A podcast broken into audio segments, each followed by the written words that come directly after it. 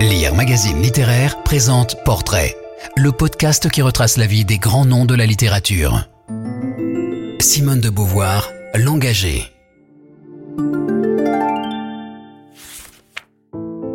Simone de Beauvoir est née en 1908 dans un milieu bourgeois parisien.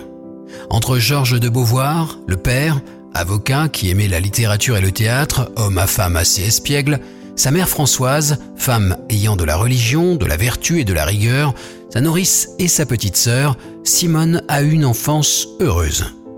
L'ombre au tableau, des crises de rage qui venaient déranger cet univers dont elle se faisait le centre. Cette rage fut l'un des ressorts constants de sa personnalité et de ses engagements. Que ce soit au cours Adeline Désir, à l'Institut catholique, à la Sorbonne, en préparant l'agrégation de philosophie, Simone de Beauvoir n'a eu cesse de s'émanciper par les études d'une atmosphère qu'elle juge alors fangeuse. Mais elle aurait sans doute eu un autre destin si elle n'avait pas rencontré Sartre. Avec lui, elle découvre aussi un second alter ego qui venait à point nommé occuper la place de Zaza, amie d'adolescence morte prématurément, qu'elle aimait et estimait comme son égale la rencontre décisive est scellée du fameux pacte décrit dans La force de l'âge. Jean-Paul Sartre et Simone de Beauvoir, couple le plus célèbre de l'intelligentsia française, ont multiplié les frasques sentimentales et sexuelles. Un compagnonnage amoureux et philosophique qui fit quelques victimes collatérales. Tous les textes de Sartre, ou presque, ont été relus et critiqués par Beauvoir. Sartre n'est pas à l'origine de sa vocation, mais l'a confrontée, renforcée et orientée. Simone de Beauvoir ne pouvait écrire qu'en se tenant à courte distance des situations réelles qu'elle avait vécues. Son esprit positif, sa mémoire précise, une certaine difficulté à imaginer en font, parfois malgré elle, un écrivain mémorialiste, même dans la fiction.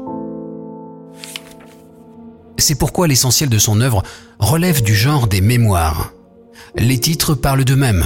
Les mémoires d'une jeune fille rangée narrent son enfance. La force de l'âge raconte les premières réalisations de l'adulte dans la France des années 1930. La force des choses relate l'expérience de la limitation de sa liberté et l'acceptation de sa finitude. Tout compte fait dresse un bilan de l'entreprise pour dissiper les mystifications.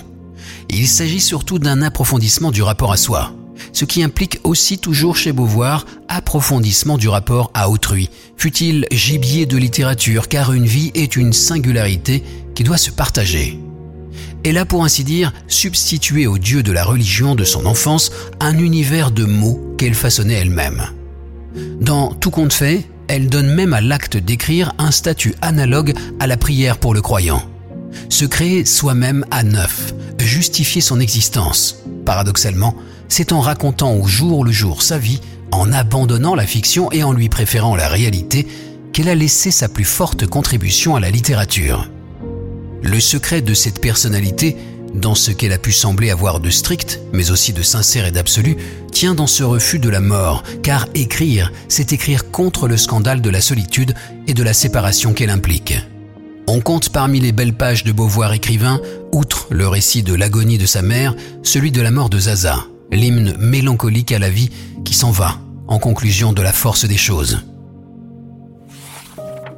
Même si elle se défend d'avoir été une philosophe originale, à ses yeux Sartre l'était bien davantage qu'elle, la notoriété de Beauvoir, philosophe et essayiste, tient pour l'essentiel au rôle qu'a joué la parution en 1949 du Deuxième Sexe, véritable manifeste théorique du féminisme.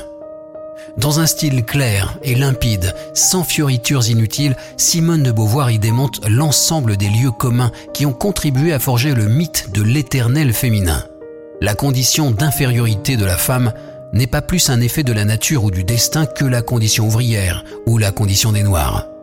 Si la femme est secondarisée, c'est le résultat d'une construction sociale et d'une histoire dont les auteurs et les héros sont les hommes. Au mythe de la femme objet correspond la fiction de l'homme sujet universel, seul à faire et à écrire l'histoire. Le fond philosophique de l'affaire est que l'homme a confiné la femme dans la catégorie commode de l'autre. Mais la dialectique beauvoirienne, son originalité, tient à ce que la libération de la femme débouche aussi sur une libération de l'homme. L'idée directrice de l'ouvrage, maintes fois répétée, On ne naît pas femme, on le devient, trouve ainsi son exact pendant dans la formule On ne naît pas mal, on le devient. Le deuxième sexe n'a pas été écrit d'une seule traite. Il a fallu compter avec les interruptions dues aux trois voyages que Simone de Beauvoir fit aux États-Unis et les six mois nécessaires à la rédaction des impressions de ses séjours, l'Amérique au jour le jour. Lors du premier voyage, elle fait la rencontre de l'écrivain chicagoan Nielsen Algren. Grand, athlétique, arborant de faux airs d'Arthur Miller, il pratique la boxe et boit sec. C'est l'occasion d'une relation amoureuse, charnelle et passionnelle, très intense. La lecture de son abondante correspondance avec Algren, parue après la mort de Simone de Beauvoir, permet non seulement d'en prendre la mesure, mais encore de suivre les étapes de la gestation du deuxième sexe. Leur liaison transatlantique intermittente durera 17 ans. En politique, Beauvoir a une seule ligne. À gauche, toute. La vérité est une, l'erreur multiple. Ce n'est pas un hasard si la droite professe le pluralisme, assène la prof de philo. La politique n'a jamais été la tasse de thé de l'ex-jeune fille de la moyenne bourgeoisie, issue des deux France, père voltairien et mère catholique. La guerre civile espagnole, qui avait vu s'étriper la gauche et la droite intellectuelle, lui a été indifférente. L'occupation l'a surtout marqué par les désagréments matériels. Son Goncourt, Les Mandarins en 1954, traitera certes de l'échec politique du programme de la résistance et du retour de la domination bourgeoise, mais il s'agit d'abord d'un texte autobiographique sur l'entre-soi germano-pratin, d'où émergent les personnages Henri Perron et Robert Dubreuil, inspirés respectivement par Camus et Sartre. Elle soutient le FLN pendant la guerre d'Algérie, Hanoï contre la politique américaine au Vietnam, les manifestants de mai 68. Plus Sartre a la vue qui baisse, plus il s'enferme dans le gauchisme. Il soutient le groupuscule maoïste, la gauche prolétarienne, et vend à la criée la cause du peuple. Il parraine le quotidien Libération, première version. Et justifie l'attentat palestinien contre les athlètes israéliens aux Jeux olympiques de Munich de 1972. Il rend visite en prison en décembre 1974 au chef de la faction Armée Rouge, Andreas Bader, avant de passer sous la coupe du maoïste furieux Benny Lévy, qui bientôt troquera le petit livre rouge pour le Talmud. Simone de Beauvoir suit-elle encore véritablement Sartre? Avec le temps, elle est revenue à son engagement originel, le féminisme. Le 5 avril 1971, le Nouvel Observateur et Le Monde publient la liste des 343 Françaises qui ont le courage de signer le manifeste Je me suis fait avorter. Il ne s'agit pas d'encourager les femmes à choisir l'avortement, mais de leur permettre de subir cette opération dans les meilleures conditions physiques et morales. Parmi les signataires, Catherine Deneuve, Marguerite Duras, Jeanne Moreau, Marina Vladi. La boucle est bouclée. 22 ans plus tôt, elle provoquait un scandale en publiant Le deuxième sexe. Simone de Beauvoir a souvent été assimilée au féminisme dit universaliste, tel que l'incarne Elisabeth Badinter par exemple, par opposition à celui dit intersectionnel. Beauvoir n'est pas une féministe intersectionnelle avant l'heure, dans la mesure où, précisément, elle ne s'interroge pas sur l'intersection possible des oppressions et semble toujours penser que le noir, le juif et dans une moindre mesure le prolétaire sont des hommes et que les femmes dont elle étudie l'oppression ne sont ni noires, ni juives, ni prolétaires. Pour autant, elle est loin de partager avec les universalistes contemporaines l'idée que les analyses de l'oppression raciale ou de l'oppression de classe ne concernent pas le féminisme. Au contraire, elle n'a cessé, tout au long de sa vie et de son œuvre, de répéter que la lutte pour l'émancipation des femmes est inséparable de celle contre le système capitaliste et doit se faire parallèlement. Contre l'idée d'une émancipation individuelle, elle affirme clairement par exemple dans la conclusion du deuxième sexe que seule une évolution de la société tout entière vers des idéaux socialistes pourrait mettre un terme à l'oppression des femmes. Les luttes antiracistes et anticoloniales tiennent aussi une place de choix dans sa vie et dans son œuvre. C'est à partir de ses lectures sur l'oppression des Noirs aux États-Unis qu'elle construit sa théorie féministe. Beauvoir, dans sa correspondance, est formelle.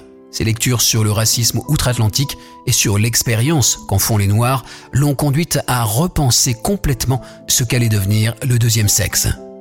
Elle y voit une théorie de l'oppression raciale, mais aussi de l'expérience qui en découle, matériau qu'elle va prendre comme modèle pour construire sa propre théorie de l'oppression vécue par les femmes et de l'expérience qu'elles en font.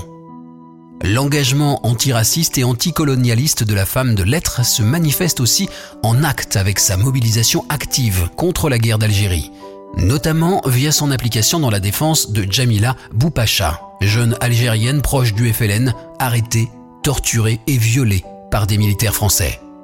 En 1972, elle confiait ainsi au philosophe Francis Janson Il y a des quantités de fausses interprétations de mon féminisme, seulement celles qui sont fausses à mes yeux ce sont celles qui ne sont pas radicalement féministes. On ne me trahit jamais quand on me tire vers le féminisme absolu. Juste avant de mourir le 15 avril 1980, Jean-Paul Sartre lâche ⁇ Je vous aime mon petit castor ⁇ La femme de lettres le rejoindra six ans plus tard dans son caveau au cimetière du Montparnasse. Au doigt, elle portera l'anneau de son amant américain, ultime pirouette de l'auteur de Pour une morale de l'ambiguïté.